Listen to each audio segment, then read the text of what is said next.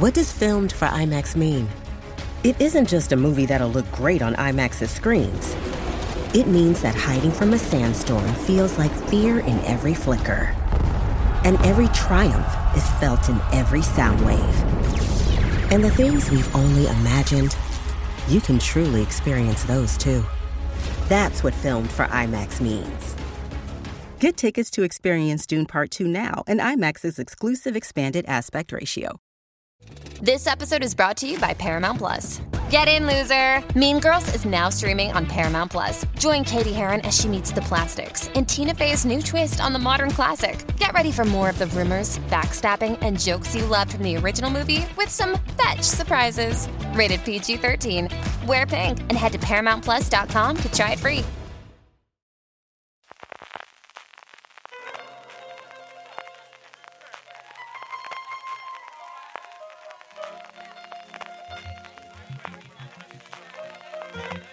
Estás escuchando Fuera de Series con CJ Navas.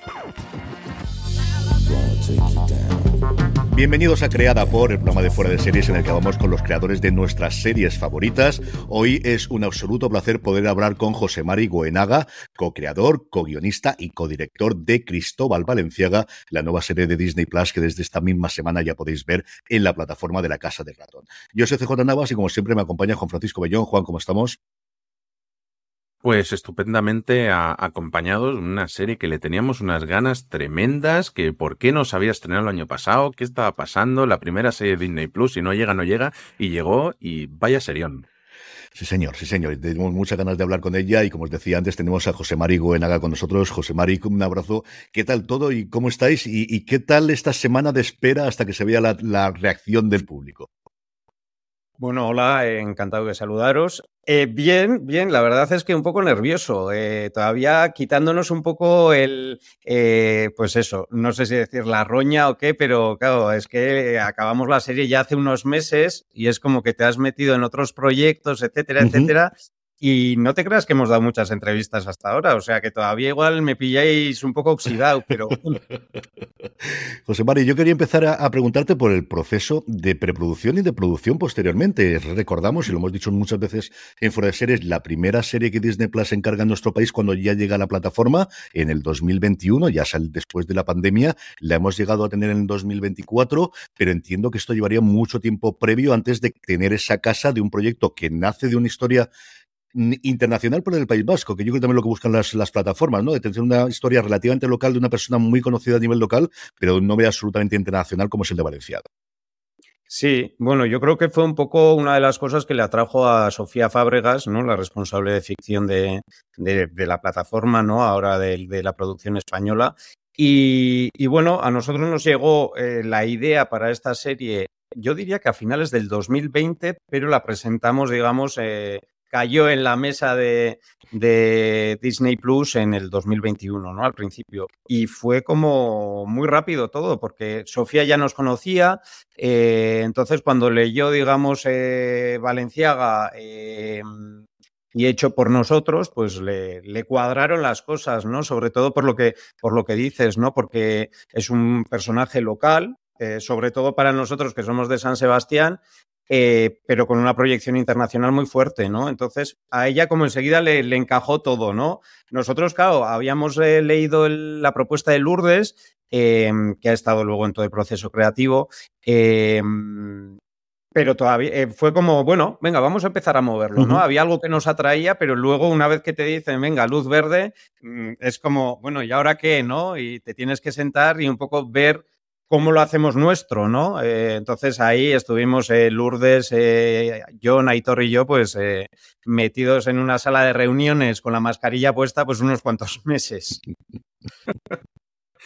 Sí, yo te quería preguntar el, cómo, cómo abordar una serie que al final es, es, contar la historia de un creador, que creo que, que, que se da poco y sobre todo lo, lo, difícil que es enseñar y que sea atrayente la costura, porque yo creo que podemos ver, hemos visto historias de creadores de música, de cine, que visualmente creo que es mucho más sugerente enseñarlo, pero la historia de, de alguien que cose, que es un modisto que hace trajes, creo que no es tan atrayente visualmente y, y, y me da la sensación de que ha sido un trabajo muy complicado. Sí, sí, a ver, sobre todo porque nosotros no teníamos mucha idea de costura. Bueno, nada, o sea, y, de, y de, moda en general, pues, pues poco también, ¿no? Pero sí que nos resultaba atrayente, eh, pues fíjate, eh, justamente la, plasticidad que creíamos que podía tener la moda, ¿no? Igual no concretamente la costura, pero sí la, moda en general y sobre todo contextualizada, pues en un París de, los años 40, 50, 60, ¿no? Em, entonces ahí sí, obviamente está el precedente de, del hilo invisible eh, como película y sí que nos resultaba atractivo podernos sumergir en, en todo eso, ¿no?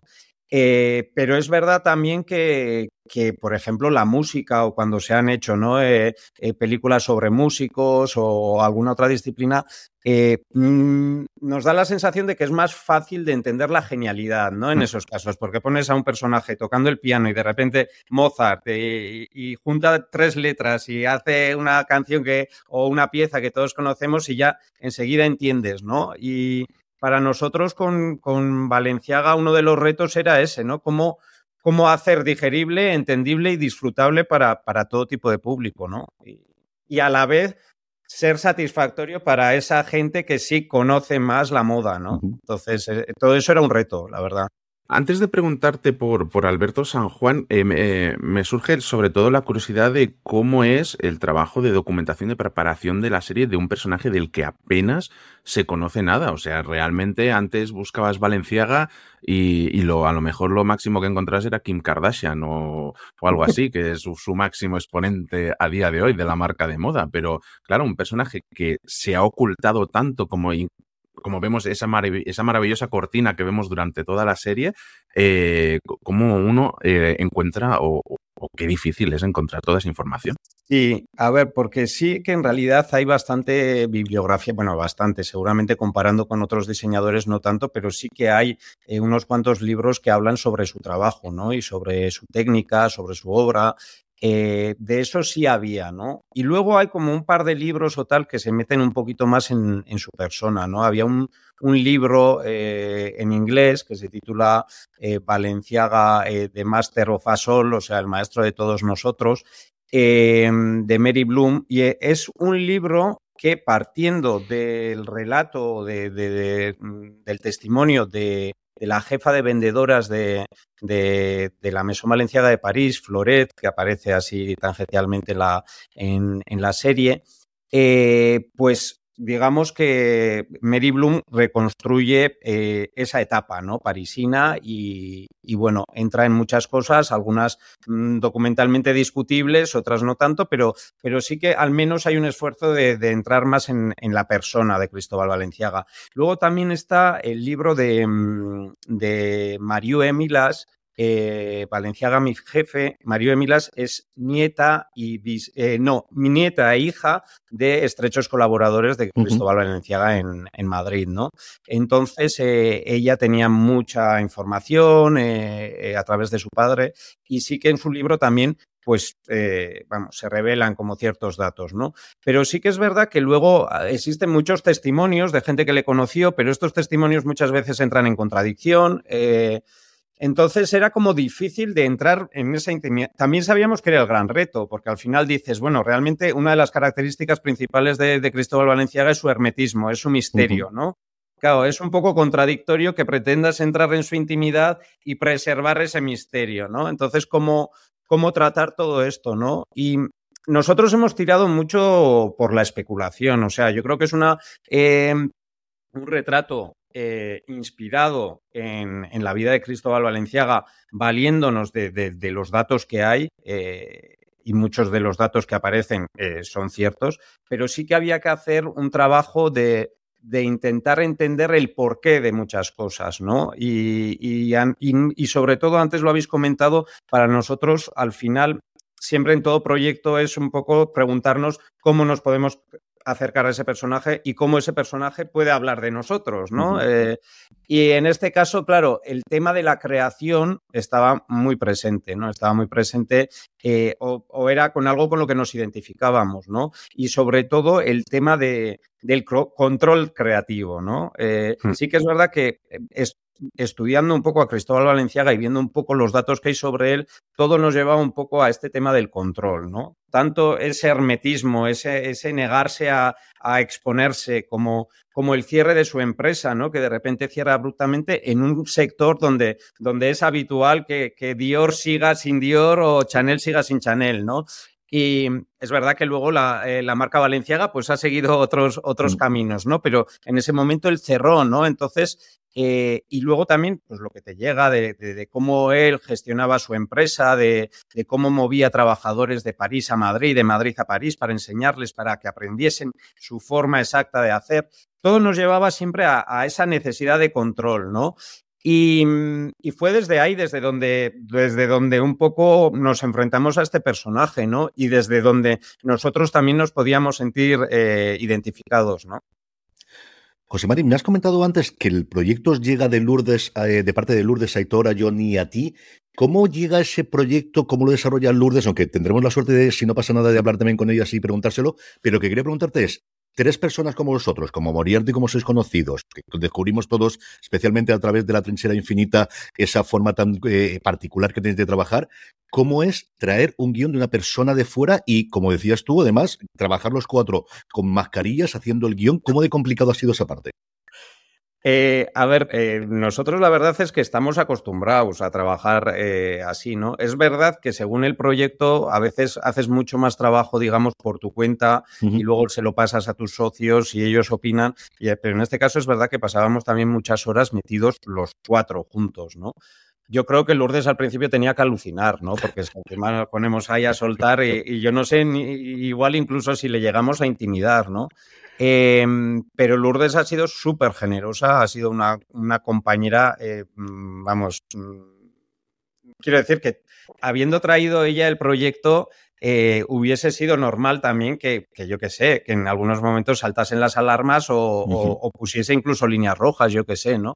Y en ese sentido ella, eh, vamos, nos dejó a nosotros también meternos en esa historia y, aportar lo nuestro, ¿no? Entonces, bueno, eh, sí que eran reuniones, yo diría que en algunos momentos, pues, pues, pues con, situaciones que surgen desde la visceralidad, pero siempre también con mucho humor y, bueno, no sé, yo ahora mismo mirando para atrás eh, guardo como con cariño esas reuniones, aunque en el momento es verdad, con la mascarilla, no sé qué, era como a veces demasiado, ¿no?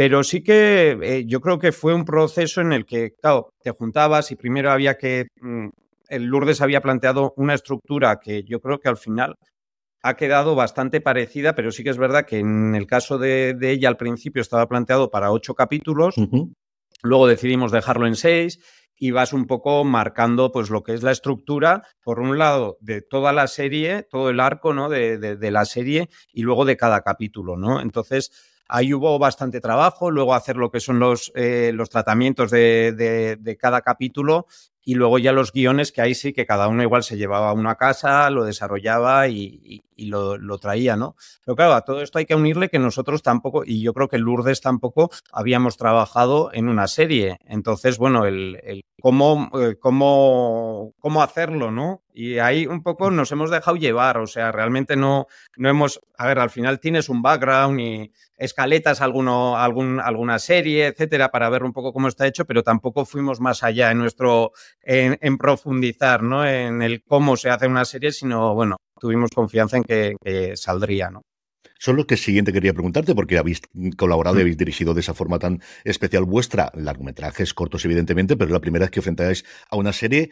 ¿Habéis eh, tomado decisiones o habéis aprendido al final cosas para hacer otras series o que os puede servir ahora también para las películas, por ejemplo, la que estáis metidos ahora mismo también, José Mari? Eh, no te sé decir, porque hemos, ha sido una forma de trabajar por nuestra parte bastante parecida a, como lo hemos hecho en las pelis.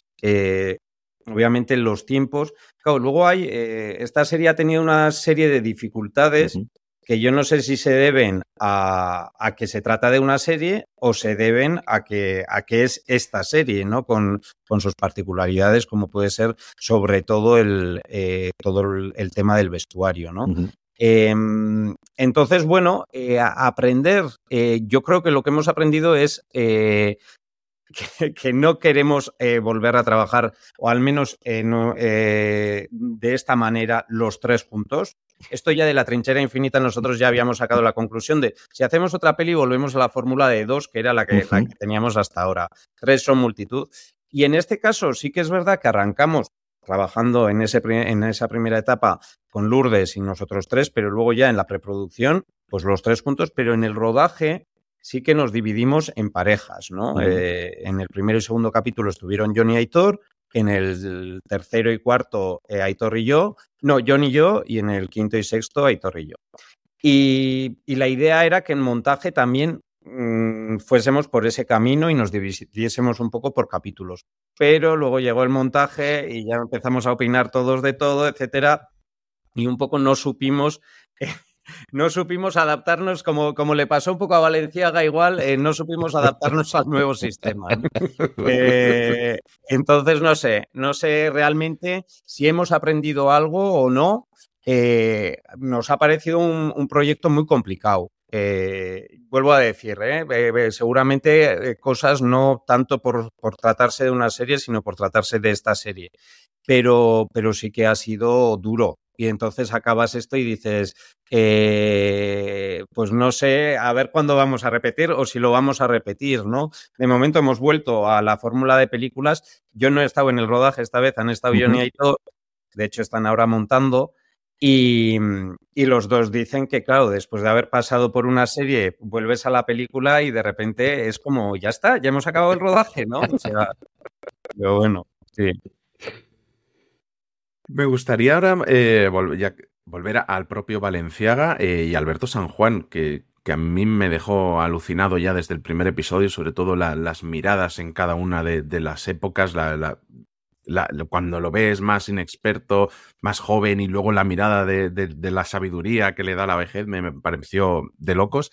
Eh, ¿Cómo disteis con él? ¿Cómo, ¿Cómo, fue el proceso de dar con, con, Alberto? Porque normalmente yo lo tengo asociado más a, películas de comedia y se me hacía raro pensar en él para, para un papel mucho más, más dramático, al menos en, mi, en mi, humilde. Pues, a ver, hubo un, proceso, hubo un, proceso, de casting. Em, y bueno, Alberto, obviamente, eh, con, María Rodrigo, que era la directora de casting, hablas de posibles eh, actores a, hacerles la prueba. Y yo creo que Alberto le. Ella igual también lo comentó, pero nosotros sí que, teníamos claro que le queríamos ver, porque sí nos parecía que podía tener un cierto parecido con un Valenciaga, sobre todo mayor, mm. eh, por algunas fotos que habíamos visto, ¿no? Y, mm, y entonces eh, yo creo que estuvo el primer día de las pruebas, porque eh, hicimos prueba a, bastantes actores y, nos gustó desde el primer momento cómo entendió el personaje, ¿no? Y eh, le hicimos prueba tanto de joven como de mayor en una, en una etapa en la que todavía no teníamos claro si queríamos hacer la serie con dos actores, o sea, si queríamos tener a un Valenciaga joven y a uno mayor o a uno solo que interpretase todo, ¿no? Em, entonces íbamos viendo como actores más jóvenes, más mayores, de mediana edad, y, Alberto hizo eh, la prueba para eh, el Valenciaga joven y el mayor, porque estaba un poco entre medias, ¿no? Y, nos gustó mucho en las dos, especialmente de mayor, yo creo. Eh, de repente veíamos en él una persona, o sea, nos, nos, lo creíamos, decíamos, este puede ser, ¿no? Porque yo creo que con Valenciaga también a veces había como el riesgo de caer un poco en esta especie como de, conde Drácula escondido en su castillo, misterioso, tal cual.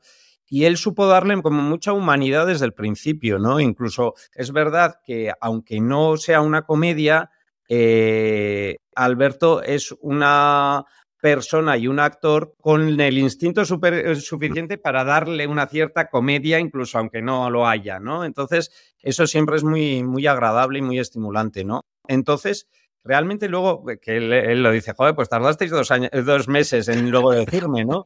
Y es verdad, pero también porque ahí estaba la decisión de decir, o sea, de si íbamos a ir con dos actores o íbamos a ir con uno. Alberto era ideal si lo hacíamos todo con, con un solo actor, ¿no? Pero no queríamos cerrar eh, tan pronto la posibilidad de que fuesen dos actores.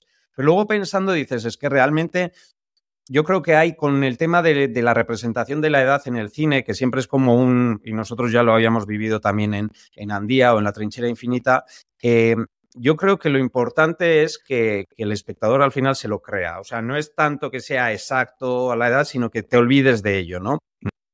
Y el tema de, hacerlo solo con un actor nos permitía un poco que el espectador siga más apegado a ese personaje. Si tú andas cambiando de actor, además en una serie donde saltamos en el tiempo en cada capítulo, eh, podía ser un poco desconcertante para el espectador. Entonces, bueno, al final Alberto fue el caballo ganador.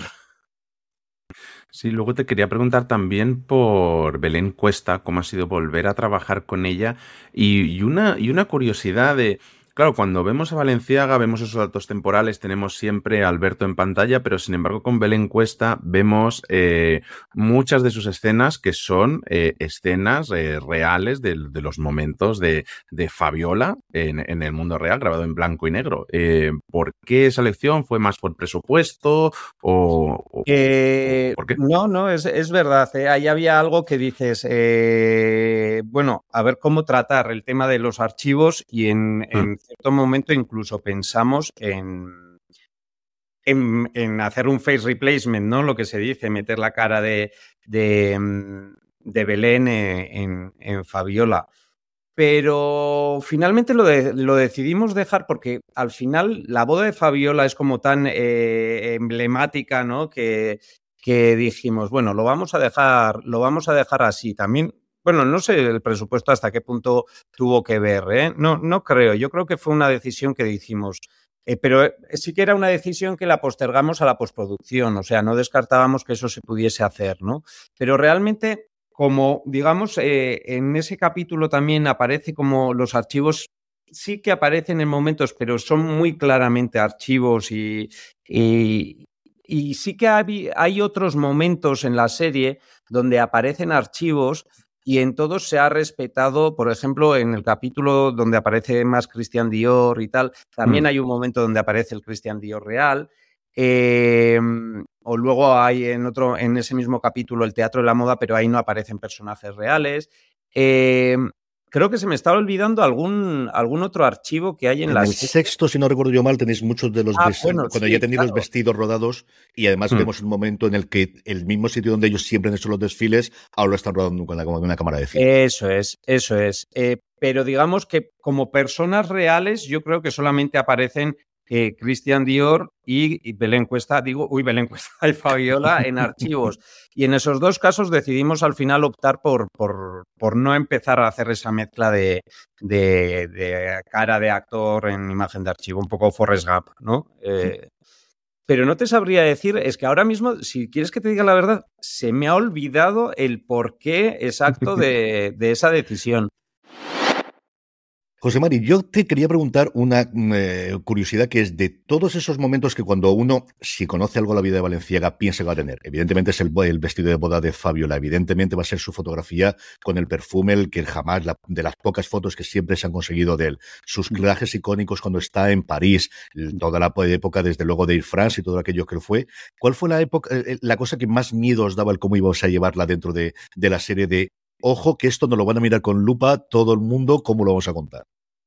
Pues yo creo que, que posiblemente lo que más nos costó, eh, mm, pues contradictoriamente igual o paradójicamente, pero es eh, la primera fase, o sea, la primera fase parisina, es decir, todos esos años que van un poco desde, desde que él abre la tienda hasta el 47, que es cuando saca la línea barril y ya entra el New Look y tal, que es la época en, la que ya se sabe más de Valenciaga, ¿no? Y, donde ya se empezó a hablar también, no quiere decir que no se hablase en los medios previamente, pero ya ahí es como que se convirtió un poco en la némesis de, de, Dior, ¿no? Y ya eh, cada vez que se hablaba de Dior se citaba a Valenciaga o viceversa, ¿no? Eh, entonces, pero ahí hay una fase previa eh, creativa, etcétera, donde hay todavía menos información. Y sí que esa fase nos daba un poco de, miedo, ¿no?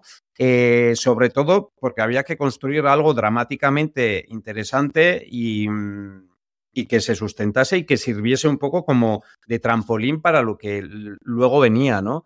Y entonces sí que nos imponía mucho respeto, ¿no? Ese inicio Claro, siempre se ha dicho de Valenciaga que, que él enseguida ya triunfó en, París y, y, posiblemente fue así, ¿no? Pero luego te empiezas como un poco a, a, documentar y las cosas que lees un poco de la primera colección están bien, pero tampoco son espectaculares, ¿no? Y luego ya en el 38 sí ya se empieza a hablar de una manera como, sobre todo en un artículo que aparecía en Vogue y donde se hablaba de los negros de Valenciaga, que eran tan oscuros como la noche, no sé qué, y de repente sí que, que hay notas que están hablando de algo muy especial, ¿no? Pero eh, y luego, obviamente, en el 39 ya saca la línea Infanta y ahí ya es como su primer eh, traje icónico, ¿no? Pero aún así, en todo ese principio, a lo mejor no, no hay establecido un relato tan claro como, como después, ¿no?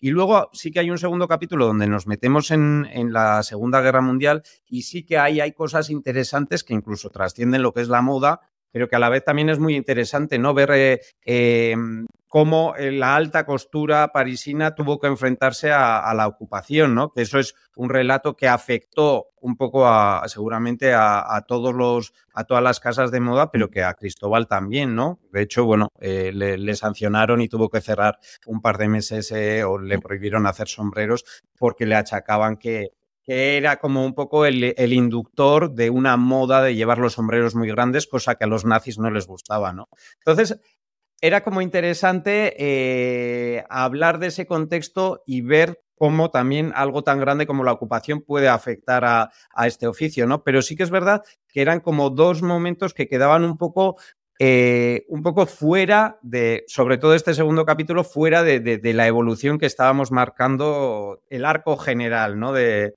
la empresa valenciaga y del personaje de Cristóbal. Juan. Sí, eh, yo hablabas ahora del capítulo del nazismo, la ocupación de París y todo esto, pero me ha sorprendido mucho porque la serie refleja a un personaje tremendamente apolítico, pero sin embargo la serie da la sensación de ser muy política también y estar hablando constantemente de ello. Hmm. Sí, a ver, para nosotros era muy importante no, no obviar este tema, o sea, porque obviamente es un tema que está ahí, tanto con respecto a Cristóbal Valenciaga, como con respecto a la alta costura en general, ¿no? Y, mm, a ver, eh, en el caso de Cristóbal Valenciaga es verdad que algunos siempre le miran como con un poco de, de, reservas, ¿no? Eh, sobre todo, pues hablando de su posición. Ah, bueno, pero si su clienta era la mujer de Franco, o no, o la propia Fabiola o tal, ¿no?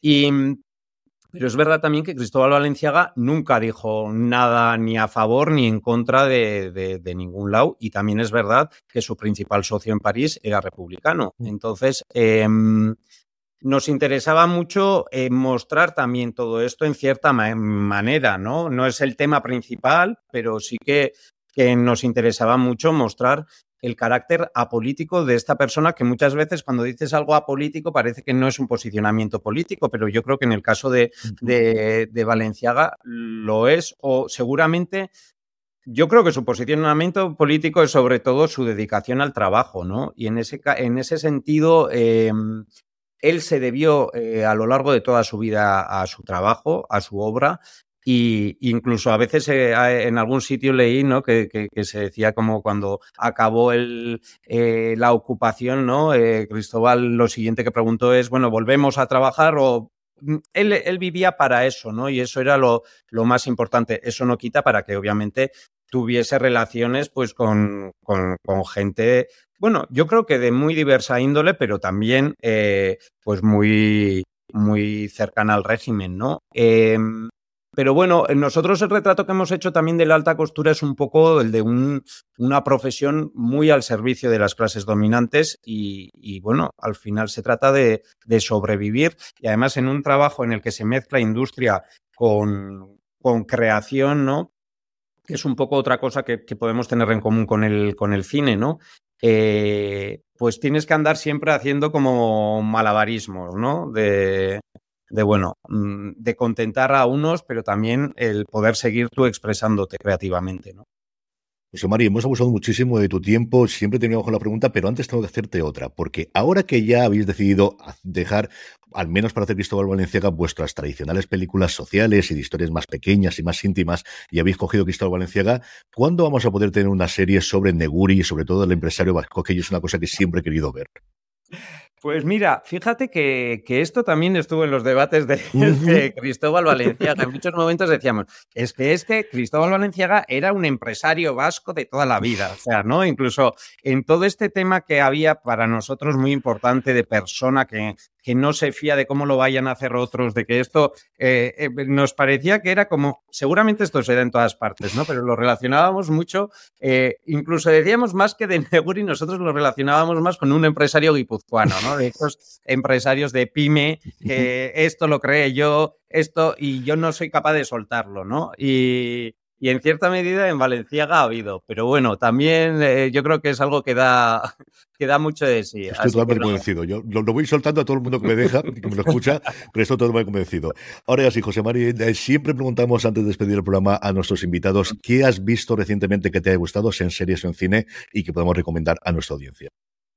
Pues en, cine, la última, no, las dos últimas que he visto han sido, y las dos me han gustado. Una era eh, Yo Capitán y la otra que eh, me ha gustado especialmente porque a mí los comienzos de Alexander Payne me gustaban mucho y luego hubo un par de pelis ahí como que no conecté tanto y la de los que se quedan me ha, me ha vuelto a gustar, ¿no? Y, me ha, sido como reencontrarme un poco con el espíritu de Entre Copas y me ha gustado mucho. Y en series, pues no, no sabría qué decirte. He visto hace poco Fellow Travelers y mm, eh, me ha parecido un poco irregular, pero con cosas que me han, que me han gustado mucho. Y, mm, y, no te sabría decir así, sino más series. Luego, luego ah, cortaremos y me acordaré. Eso nos pasa siempre a todos, no te preocupes. Pero bueno, pelis, eh, estas dos y, bueno, de series, pues os cito esta. Pues don José María Goenaga, eh, co-creador, co-guionista y co-director de Cristóbal Valenciaga, la tenéis disponible desde esta semana ya en Disney Plus, ya lo sabéis. Ha sido un verdadero placer. Muchísimas gracias por haber estado con nosotros un ratito aquí en Creada por de Fuera de Series. Pues muchas gracias a vosotros. Don Juan Francisco Bellón, un placer como siempre. Hasta el próximo programa. El placer es mío. Estos ratitos con estos invitados son eh, para mí magia, maravilla. No sé ni cómo definirlo. Muchísimas gracias. Y a todos vosotros, querida audiencia, pasaros por fuera de series.com, que tenemos muchísimo contenido esta semana. Hablaremos con Francisco Bellón y yo eh, también en Premier esta semana en nuestro repaso de las series que se han estrenado principalmente también de Cristóbal Valenciaga y de todos los estrenos. Pasaros también por nuestra tienda, la tienda fuera de serie, ya sabéis, fuera de series.com barra tienda, donde seguro que tenemos algo que os gusta. Gracias como siempre por escucharnos y recordad, tened muchísimo cuidado y fuera.